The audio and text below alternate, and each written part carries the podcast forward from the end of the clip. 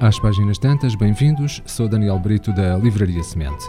Sugestão de leitura: Aniquilação do francês Michel Houellebecq. Aniquilação projeta diante do leitor, num futuro próximo, a luz melancólica do declínio do Ocidente. Este é um dos grandes temas de Michel Houellebecq. O romance abre com uns bizarros vídeos que se tornam virais online. Num deles, o ministro da Economia francês é guilhotinado. Logo a seguir, há uma série de atentados terroristas. Estes acontecimentos lançam o alarme em França, onde decorre uma fervorosa campanha para as eleições presidenciais, na qual reconhecemos vários dos peões do jogo político europeu atual. Qualquer semelhança com pessoas reais é puramente deliberada.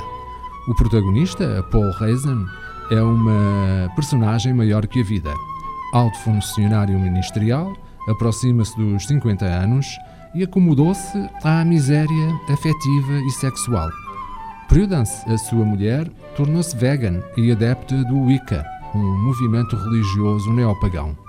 O casal vive num apartamento em Paris, onde se cruza cada vez menos. É a partir deste cenário que Aniquilação entretece dois fios distintos, o público e o privado, mostrando-se simultaneamente como thriller político e reflexão metafísica. Michel Houellebecq distancia-se aqui nesta obra do nihilismo de que tantas vezes tem sido uh, acusado.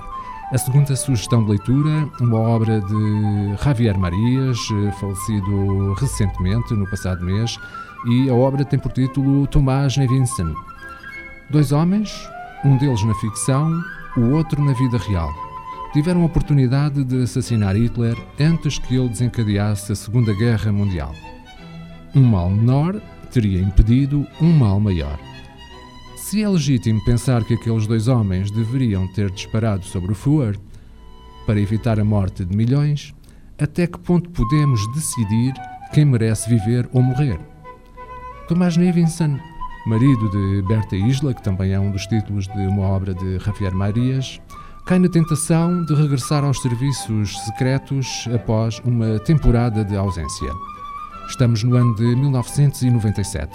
Tomás é incumbido de deslocar-se a uma cidade no noroeste de Espanha para identificar uma pessoa que, dez anos antes, participara em atentados do IRA e da ETA. A missão é-lhe atribuída pelo seu ex-chefe, Bertram Tupra, figura ambígua que já anteriormente lhe atrapalhara a vida. Ambos são anjos desagradáveis que devem velar pela tranquilidade dos demais. Feito espião, que são da verdade o autor Javier Marias, constrói uma intriga inquietante, uma reflexão profunda acerca do alcance e das consequências das nossas ações. Quão longe podemos ir para evitar o triunfo do mal? E num mundo de claro escuro, como podemos estar certos do que é o mal. Thomas Nevinson é o retrato do que acontece a alguém a quem já tudo aconteceu. O retrato de um homem que tenta intervir na história e acaba desterrado do mundo.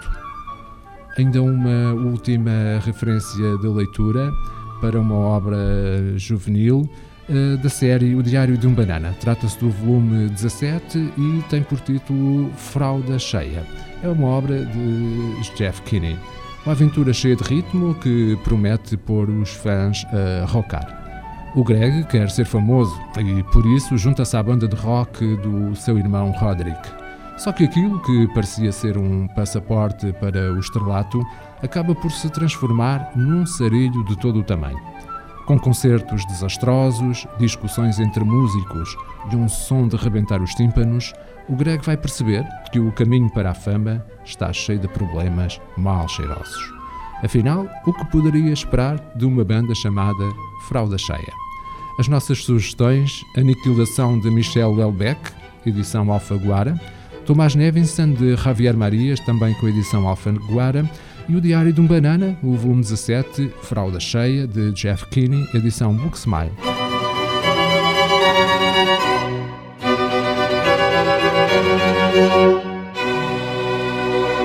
Este programa está disponível em formato podcast no Spotify e em radiomorabeza.cv.